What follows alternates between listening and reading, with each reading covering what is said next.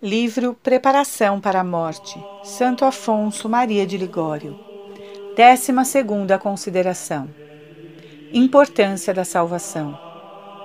Nós vos rogamos, ó irmãos, que vos apliqueis ao que tendes a fazer. 1 Tessalonicenses 4:10. 1. A salvação é o nosso negócio mais importante. De todos os nossos interesses, é a salvação eterna mais instante.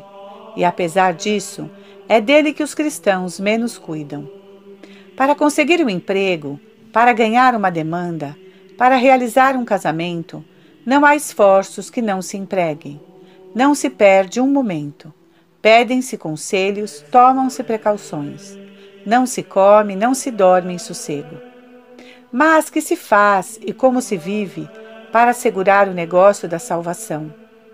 Nada se faz, ou antes, faz-se tudo para perdê-lo, e a máxima parte dos cristãos vive como se a morte, o juízo e o inferno, o paraíso, a eternidade, não fossem verdades da fé, mas fábulas inventadas pelos poetas.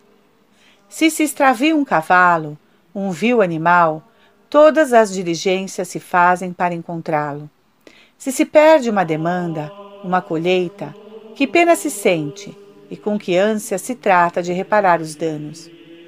Perde-se a graça de Deus e dorme-se, folga-se, procuram-se recreios. Todos se envergonham de serem tidos por negligentes nos negócios do mundo, e ninguém cora de lançar ao esquecimento o único negócio digno de toda a atenção, que é o da eternidade. Reconhece-se que os verdadeiros sábios são os santos, que só cuidam de se salvar, e pensa-se em tudo, menos em salvar a alma. Quanto a vós, irmãos meus, de São Paulo, cuidai somente do que tendes a fazer, da vossa salvação, que é o vosso grande e supremo interesse. Procuremos, pois, convencer-nos bem destes pensamentos. A salvação é o nosso negócio mais importante negócio único e cuja perda seria irreparável. É o negócio mais importante. Nenhum, com efeito, tem consequências tão graves. Trata-se da alma, cuja perda é uma ruína total e absoluta. Como nota São João Crisóstomo, a nossa alma deve ser mais preciosa a nossos olhos que todos os bens do mundo. Compreenderemos isto sem dificuldade desde que recordemos que Deus entregou o seu Filho à morte para salvar as nossas almas. Tanto amou Deus o mundo, diz o próprio Jesus Cristo, que lhe deu o seu Filho único. João 3,16. E o Verbo eterno não se dedignou de resgatar as almas a preço do seu próprio sangue, o que São Paulo nos mostra dizendo: Vós fostes resgatados por grande preço. 1 Coríntios 6:20. Não parecerá depois disso que o homem vale tanto como Deus? É a reflexão de Santo Agostinho. À vista do elevadíssimo preço que custou o resgate do homem, parece que ele vale tanto como Deus. É o que a palavra de Jesus Cristo deixa ver. Que preço dará o homem pela sua alma? Mateus 16, 26. Com efeito, sendo esta alma de tão alto valor, se vier a perder-se, que tesouro dará em troca para recobrá-la? Tinha razão São Felipe Neri em taxar de louco quem não trabalha na salvação de sua alma. Se na terra houvesse duas categorias de homens, uns destinados à vida eterna e outros não, e estes vissem aqueles, todos embebidos nas coisas deste mundo, em buscar honras, bens e deleites, por certo lhe diriam: Ó vós, como sois insensatos! Podeis adquirir bens eternos e pensais nessas coisas miseráveis e passageiras? E por elas vos condenais a penas eternas na outra vida? Deixai que nós corramos atrás desses bens frágeis, nós desditosos, para quem tudo acaba com a morte. Mas vós, não é, porém, assim. Todos nós somos destinados a uma vida sem limites. Como é possível, pois, que tantos e tantos comprem os pobres gozos da vida presente a preço da sua alma? De onde vem, pergunta Salviano, que crendo todos os cristãos na existência do juízo, do inferno e da eternidade, essas verdades terríveis lhes causam tão pouca impressão? Afetos e súplicas. Ai, meu Deus, que uso tenho feito dos anos, já numerosos, que me tendes dado para trabalhar na minha eterna salvação? Vós, Redentor meu, remistes a minha alma a preço do vosso sangue e a entregastes nas minhas mãos, impondo-me a obrigação de a salvar, e eu tenho me aplicado a perdê-la, ofendendo aquele que tanto me tem amado. Bendito sejais por ainda me dardes tempo para reparar as minhas perdas imensas, perda da minha alma, perda do tesouro da vossa graça. Eu as deploro, Senhor, e as lamento do íntimo do meu coração. Perdão, meu Deus, estou resolvido a renunciar de futuro a tudo o que mais a própria vida, se necessário for, para conservar a vossa amizade. Amo-vos sobre todos os bens, ó Bem Supremo, digno de um amor sem limites, e estou na firme resolução de vos amar sempre. Vinde em meu auxílio, meu Jesus, para que esta minha resolução não venha a ser como as anteriores, que se converteram em verdadeiras traições. Antes a morte do que tornar a recair dos meus pecados e cessar de vos amar. Ó Maria, minha esperança, assegurai-me a salvação, obtende-me a santa perseverança. 2. A salvação é o nosso único negócio. A salvação é não só o negócio mais importante, mas o único que temos a tratar cá na terra. Há uma coisa necessária. Lucas 10, 43. São Bernardo deplora a estupidez dos cristãos que chamam loucuras aos jogos das crianças e honram com o nome de negócios as suas preocupações temporais. As loucuras dos grandes são loucuras maiores. Pois de que serve ao homem, diz o Senhor, Ganhar o mundo inteiro se perde a sua alma? Mateus 16, 26.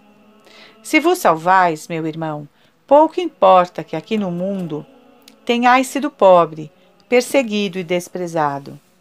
Chegado ao céu, nada mais tereis a sofrer e sereis feliz por toda a eternidade. Se ao contrário vos perderdes, de que vos servirá no inferno terdes gozado todos os prazeres do mundo terdes sido rico e honrado? Perdida a alma, perdidos estão por completo os prazeres, as honras e riquezas. Que respondereis a Jesus Cristo no dia das contas? Se por ordem do seu rei, um ministro fosse a uma cidade tratar de um determinado negócio e ali, em vez de se desempenhar da sua missão, adesse ao desprezo, entregando-se a passatempos, espetáculos e festins, que contas teria a dar no regresso ao seu rei? Mas, grande Deus, que mais severas contas terá que vos prestar no dia do juízo o cristão que colocastes na terra, não para se divertir, enriquecer e brilhar, mas somente para salvar a sua alma, e que de tudo cuidou, menos da alma. Todos os pensamentos dos mundanos são para o presente, o futuro esquecem-no. Entretinha-se um dia São Felipe Neri em Roma com um certo Francisco Zazera, jovem talentoso, mas muito apegado às vaidades do mundo. Disse-lhe o santo: Tu farás uma grande fortuna, meu filho.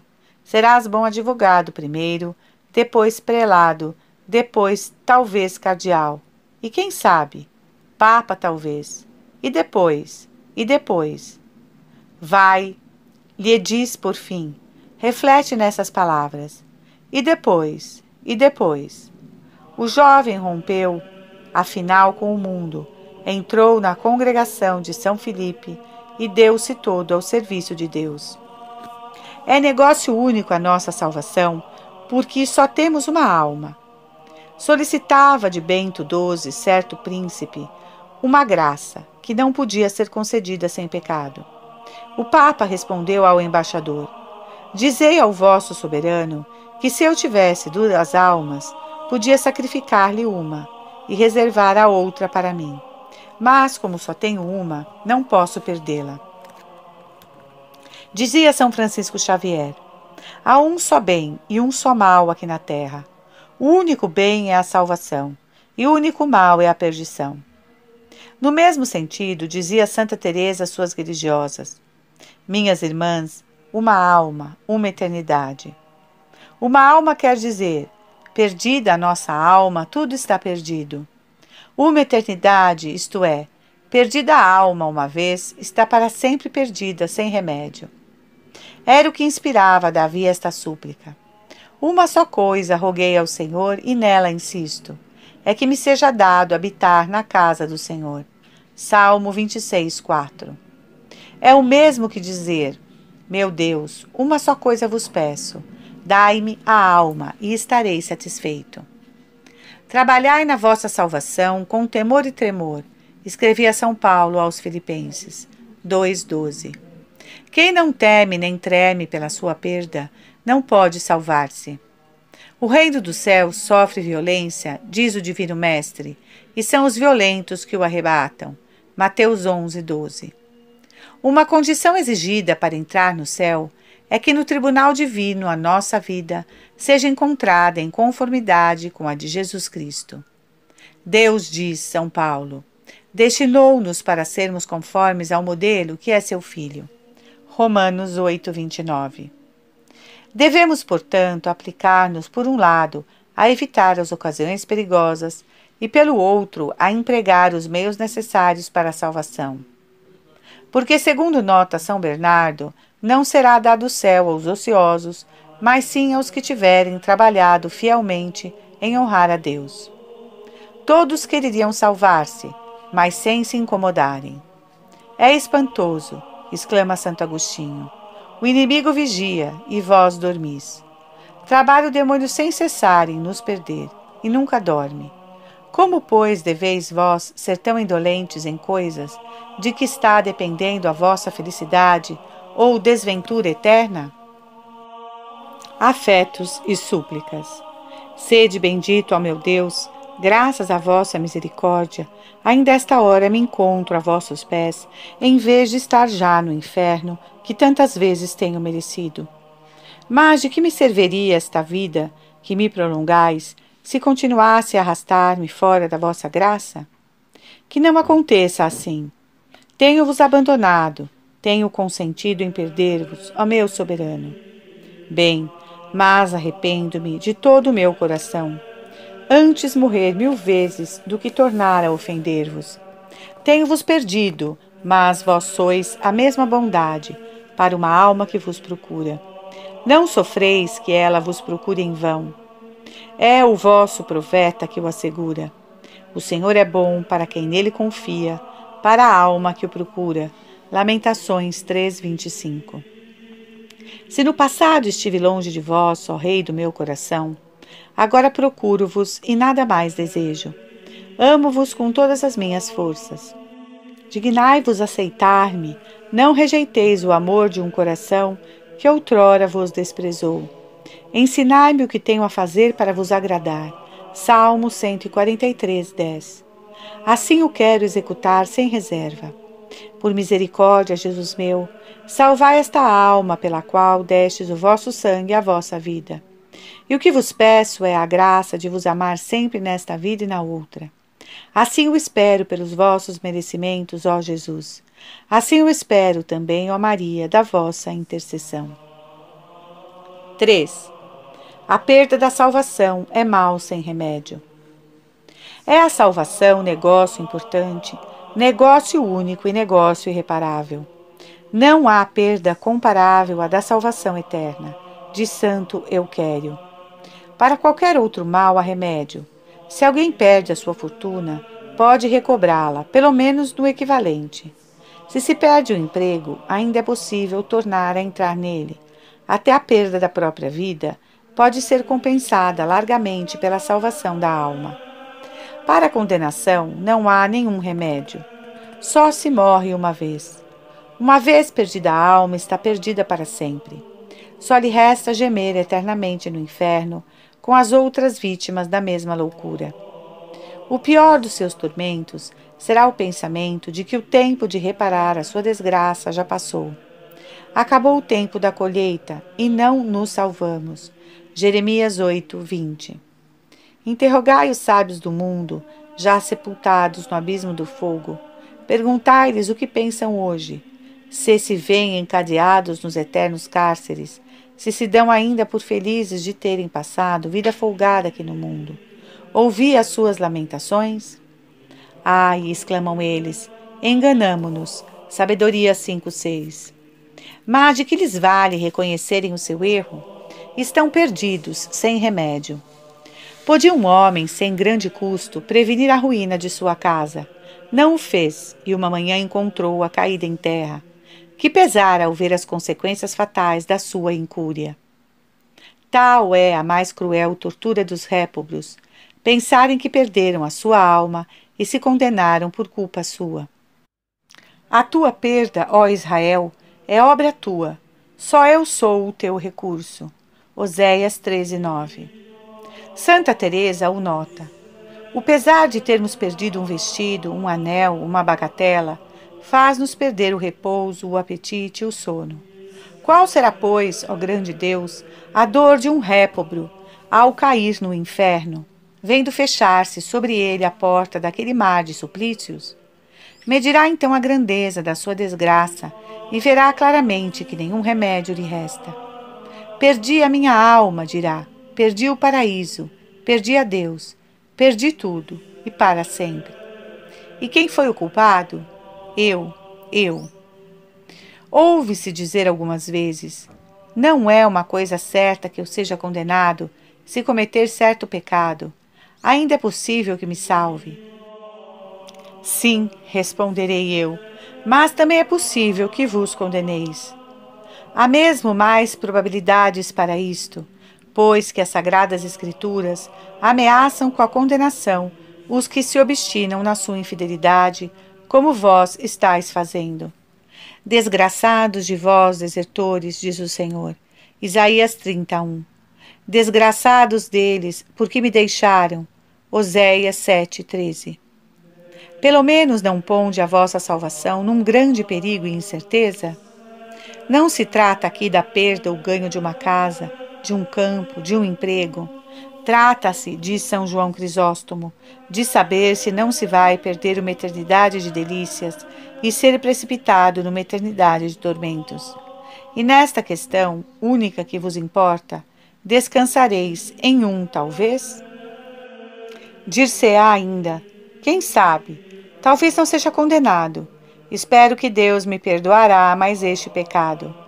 Mas enquanto isso, já vós mesmos vos condeneis ao inferno.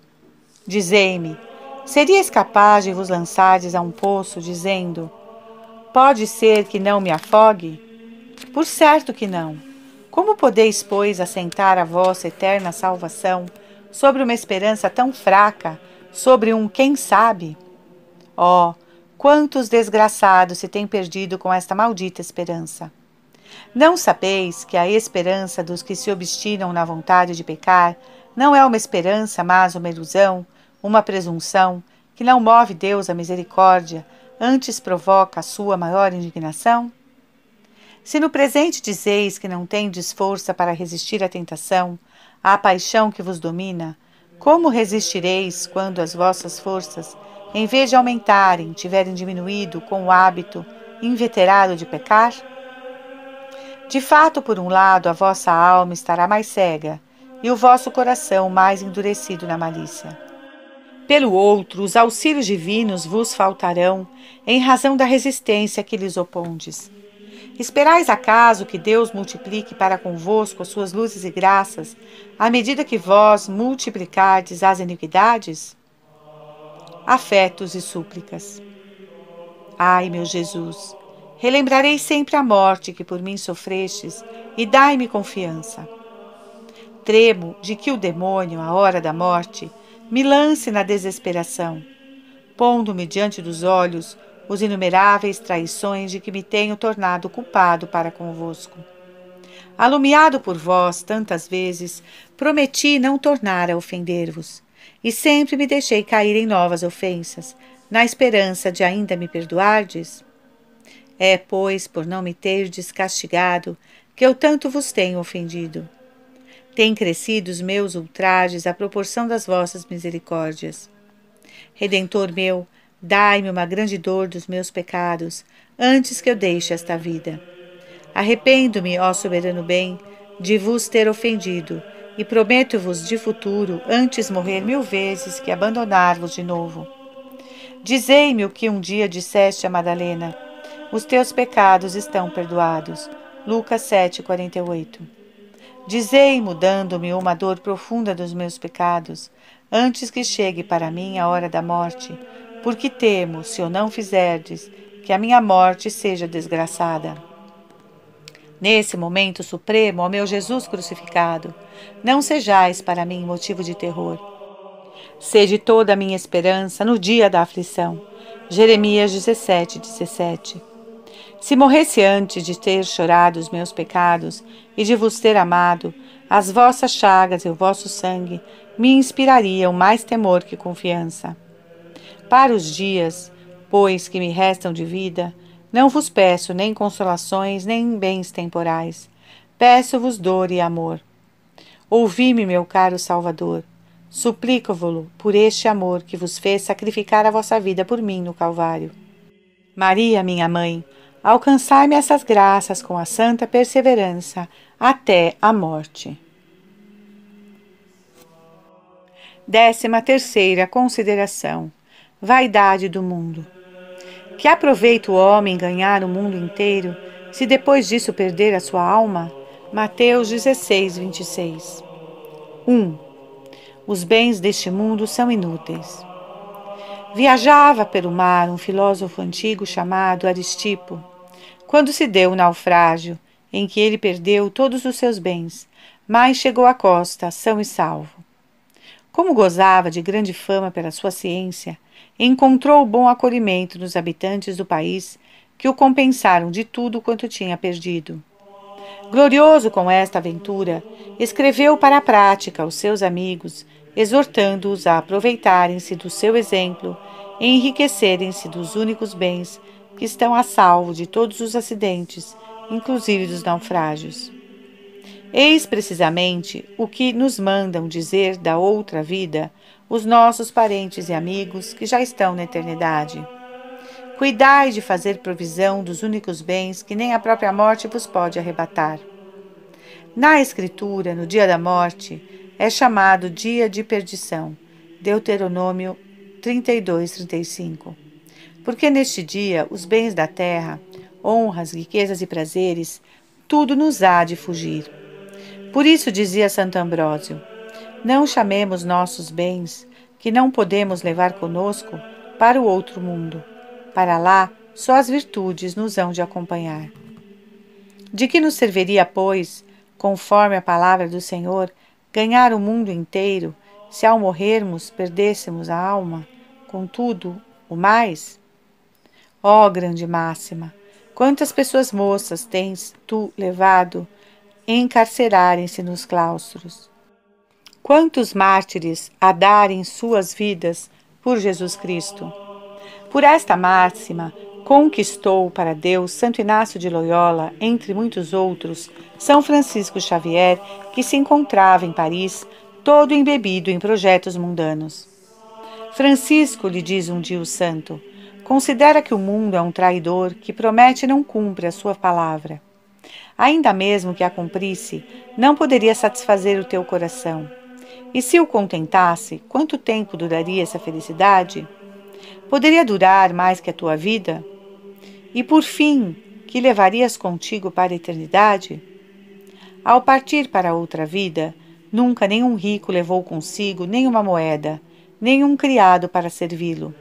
Nunca um rei levou um fio de púrpura para mostrar a sua dignidade. Tocado dessas reflexões, Francisco renunciou ao mundo, seguiu Santo Inácio e tornou-se também santo. Vanitas vanilatum, vaidade das vaidades. Assim chamava Salomão a todos os bens do mundo, depois de ter experimentado, como ele próprio confessa, todos os deleites que a terra podia oferecer-lhe. Nunca recusei aos meus olhos o que eles desejavam, Eclesiástico 2:10. A filha do imperador Rodolfo II, tornada carmelita descalça, com o nome de Irmã Margarida de Santa Ana, costumava dizer: De que servem os reinos à hora da morte? Causa espanto que os santos não cessem de tremer ao pensarem na sua salvação eterna. Assim tremia o padre Paulo Segneri, que perguntava ao seu confessor com ares de espanto: Que dizeis, meu padre? Salvar-me-ei? Tremia também Santo André Avelino, que, banhado em lágrimas, exclamava: Quem sabe se me salvarei? Era o pensamento que torturava São Luís Bertrand. Ai, quem sabe se não me condenarei? E contorcia-se no leito durante a noite, tomado de terror. Pelo contrário, os pecadores vivem em estado de condenação e dormem, divertem-se, folgam. Afetos e súplicas. Ó Jesus, redentor meu, dou-vos graças por me ter desfeito reconhecer a minha loucura e o crime de que me tornei culpado, renunciando à amizade de um Deus que me remiu a preço de seu sangue e da sua vida. Ai, não devíeis esperar que eu vos correspondesse com um procedimento tão indigno. Se num instante a morte me batesse à porta, que encontraria eu no fundo da minha alma, senão pecados e remorsos que me perturbariam a paz nos meus últimos momentos? Meu Salvador, confesso que tenho feito mal, que me perdi, afastando-me de vós, que sois o soberano bem, e trocando-vos pelos miseráveis prazeres do mundo. Arrependo-me do íntimo do coração, por esta dor que vos tirou a vida na cruz, vos suplico que me deis uma viva dor dos meus pecados. Levai-me a chorar em todo o resto de minha vida as ofensas que vos tenho feito. Meu Jesus, meu Jesus, perdoai-me. Prometo não vos desgostar mais e amar-vos sempre. Não sou digno do vosso amor. Tenho-o desprezado na vida passada, mas vós declarastes que amais os que vos amam. Amo os que me amam. Provérbios 8, 17. Não quero mais ver-me fora da vossa graça. Renuncio a todas as grandezas e prazeres do mundo. Contanto que me ameis, estarei contente. Meu Deus, por amor de Jesus Cristo, escutai-me. Ele próprio vos pede que não me lanceis do vosso coração. Consagro-me a vós sem reserva. Consagro-vos a minha vida, as minhas comodidades, os meus sentidos, a minha alma, o meu corpo, a minha vontade, a minha liberdade. Dignai-vos aceitar a minha oferta. Não me rejeiteis da vossa face. Salmo 50, 13. Como eu merecia por tantas vezes ter desprezado a vossa amizade. Virgem Santíssima, minha mãe, Maria, rogai a Jesus por mim. Na vossa intercessão deposito toda a minha confiança. 2. São desprezíveis os bens do mundo. É enganosa a balança que está na sua mão. Oséias 12, 7. Se não queremos ser enganados ao valor dos bens, é preciso que os pesemos, não na balança do mundo, mas na de Deus. Os bens do mundo são desprezíveis, incapazes de satisfazer a alma e passageiros. Os meus dias passaram mais velozes que um corcel, fugiram com a rapidez de um navio carregado de frutos. Jó 9:25 Passam e desaparecem os dias da nossa vida e dos prazeres terrenos, que nos resta no fim? Nem vestígio, responde o sábio. São como as naus que atravessam a onda agitada, sem que depois da sua passagem se possa encontrar vestígio. Sabedoria 5:10. Perguntemos a tantos ricos, sábios, príncipes, imperadores que agora estão na eternidade, o que é que lá conservam do seu Fausto, das suas delícias e grandezas aqui debaixo? Todos respondem: Nada, absolutamente nada. Ó oh, homens, exclama Santo Agostinho, vós limitai-vos a olhar os bens que esse grande Senhor possui na terra. Mas vede também a que é que ele levou consigo ao morrer: um cadáver infecto e um pobre lençol, sujeitos à mesma podridão. À morte dos grandes do mundo, fala-se deles por alguns dias e em breve se perdem até da lembrança. Pereceu a memória deles com o ruído que faziam. Provérbio 9, 7. E se caem no inferno, qual é lá a sua eterna ocupação? Chorar, dizendo: Que fruto colhemos do vosso fausto e da ostentação das nossas riquezas, agora que tudo passou como uma sombra? Sabedoria 5:8. É, na verdade, maravilhosa a prudência dos mundanos para as coisas da terra. Que diligências não fazem para conseguirem um posto, para alcançarem uma vantagem? Que cuidados para se conservar a saúde do corpo? Empregam-se os meios mais eficazes, escolhe-se que o melhor médico, os melhores remédios, os melhores ares. Pelo que toca a alma, só há descuido.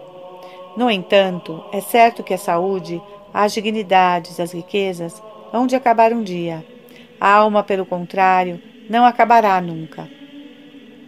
Há mais, segundo nota Santo Agostinho, quando se trata de satisfazer uma inclinação vergonhosa, sofrem-se mil incômodos, quanto não custa ao vingativo, ao ladrão, o dissoluto levar a cabo seus criminosos projetos. E querer-se-ia que a salvação não custasse nada, mas, à luz da vela, que se enche no momento da morte, a verdade desconhecida retoma os seus direitos. Então, ó, como os mundanos reconhecem e confessam a sua loucura. Cada um exclama então: Ai, que pena não ter deixado tudo para me santificar. O Papa Leão XI dizia nos seus últimos momentos: Mais me valia ter sido guarda-portão do meu convento do que ser pontífice. Nas mesmas circunstâncias, dizia o Papa Honório III, eu queria antes ter ficado na cozinha do meu convento para lavar a louça. Filipe II, rei de Espanha, prestes à morte, mandou ouvir seu filho e, em seguida, mostrando-lhe o peito roído de vermes, disse-lhe: Príncipe, vê como se morre e em que terminaram as grandezas do mundo. Depois exclamou: Ó, oh, antes eu tivera sido um simples irmão leigo em qualquer ordem religiosa. Ao mesmo tempo, fez passar em volta do pescoço uma corda com uma cruz de pau, e, tendo tudo disposto para sua morte, acrescentou: Quis, meu filho, que estivesses presente a tudo isso, para que consideres como o mundo trata na morte os próprios reis. A morte deles em nada difere da dos vassalos. O melhor lugar junto de Deus é para quem nesta vida mais se santificou. O jovem príncipe de que acabo de falar sucedeu ao seu pai com o nome de Felipe III. Sentindo-se morrer na idade de 43 anos, dizia para os que o cercavam: Quem fizer o meu elogio fúnebre, que fale somente do espetáculo que neste momento se oferece aos vossos olhos, que diga que toda vantagem que advém da sua dignidade a um rei moribundo é um tormento a mais. A seguir exclamou: Ah, agradara ao céu que, em vez de reinar, eu tivesse passado a minha vida a serviço de Deus no deserto. Iria agora, com mais confiança, apresentar-me no seu tribunal, e não estaria com, em tamanho perigo de me ver condenado. Mas, quando a hora da morte chega, que aproveitam as lamentações aos que não amaram a Deus durante a vida, servem apenas para lhes causarem maior angústia. Por isso dizia Santa Teresa: é preciso não fazer caso do que acaba com a vida. A vida verdadeira consiste em viver de modo a não temer a morte. Se queremos saber, pois, o que valem os bens da terra, olhemo-los do leito da morte e digamos: essas honras e prazeres, essas riquezas hão de passar. Quero, pois, cuidar de me santificar, de me enriquecer dos únicos bens que me acompanharão para o outro mundo e me tornarão felizes por toda a eternidade. Afetos e súplicas. Ah, meu Redentor, vós passastes tantos sofrimentos e ignomínias por meu amor, e eu tenho amado os prazeres e as vaidades da terra a ponto de muitas vezes calcar aos pés a vossa graça. E, no entanto, apesar de assim vos desprezar, não cessáveis vós de me procurar.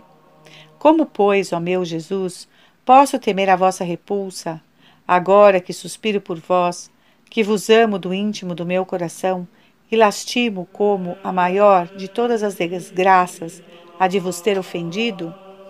Doravante, ó Deus da minha alma, estou resolvido a não vos dar o mínimo desgosto. Mostrai-me o que a minha conduta vos desagradar, porque eu quero evitar, a preço do maior sacrifício. Ensinai-me o que tenho a fazer para vos ser agradável. Quero amar-vos verdadeiramente. Abraço, Senhor, todos os sofrimentos, todas as cruzes que me advierem de vossa mão. Peço-vos a resignação de que tenho necessidade. Queimai e cortai nesta vida. Vos direi com Santo Agostinho: castigai-me neste mundo, para que no outro vos possa amar eternamente. Maria, minha mãe, recomendo-me a vós, não cesseis de rogar a Jesus por mim. 3. É preciso trabalhar pelo céu. O tempo é breve. Que os que usam deste mundo sejam como se não usassem, porque a cena deste mundo passa. 1 Coríntios 7, 20. O que é a nossa vida neste mundo, senão uma cena que passa e acaba rápida? É o que significa a palavra figura, empregada pelo apóstolo. É um mundo como um teatro, diz Cornélio a lápide. Sucede uma geração a outra geração. O que exerce o papel de rei não leva consigo a púrpura. Se este campo, esta casa pudessem falar, nos diriam por quantos donos já têm passado. Sois hoje o Senhor, e como que o rei desta bela quinta, desta vistosa casa. Mas chega o final da cena, isto é, a vossa morte, e um novo Senhor tomará o vosso lugar. Uma só hora má faz esquecer as maiores delícias. Eclesiástico 11, 20. E a hora fatal da morte põe fim a todas as grandezas, a todos os títulos, a todo o Fausto do mundo e o varre da memória. Casimiro, rei da Polônia, Estando um dia à mesa com os grandes da sua corte, caiu morto no momento em que levava a taça aos lábios. A cena do mundo acabou para ele. O imperador Celso foi assassinado sete dias depois de ter subido a suprema dignidade. Assim acabou a cena para o imperador Celso Ladislau, rei da Boêmia, em idade de 18 anos e noivo de uma princesa de França. Morreu de repente uma manhã quando se preparavam grandes festas para sua recepção. Foi expedido à pressa um correio a prevenir a noiva real. Acabava a cena para Ladislau. Já vimos acima que a consideração da vaidade do mundo foi o primeiro impulso que moveu Francisco de Borja para a santificação. À vista da imperatriz Isabel, falecida no meio das grandezas na flor da sua juventude, resolveu dar-se a Deus. Disse ele então: é nisto que vêm a parar as glórias as coroas da terra? À vista disso, vou de futuro servir um Senhor, que a morte não possa arrebatar-me. Cuidemos de viver de tal modo que no dia da nossa morte não possa dizer-se de nós o que foi dito do desgraçado do Evangelho. Insensato, esta noite vai ser julgada a tua alma, e os bens que ajuntastes, a quem passarão? Lucas 12, 20. Tal é a junta em conclusão o Divino Mestre, tal é o que amontoa tesouros e não se enriquece segundo Deus. Aplicai-vos, pois, diz ainda, a enriquecer-vos não deste mundo e dos seus bens, mas em Deus, isto é, de virtude e merecimentos, que são bens de que gozareis eternamente no céu. Amontoai tesouros no céu, onde nem a traça nem os vermos poderão roê-los. Mateus 6, 20. Que o fim de todos os nossos esforços seja, pois, conseguir o precioso tesouro do amor de Deus. Que tem o rico se não tem caridade? pergunta Santo Agostinho. E o pobre que tem caridade, o que é que lhe falta? Com efeito, possuam-se muito embora todas as riquezas, se não se possui a Deus, está-se ainda na pior das misérias. Pelo contrário, desde que se possui a Deus, tem-se tudo. Mas quem é que possui a Deus? Quem ama, responde São João. O que permanece na caridade permanece em Deus e Deus nele. 1 João 4,16 Afetos e súplicas.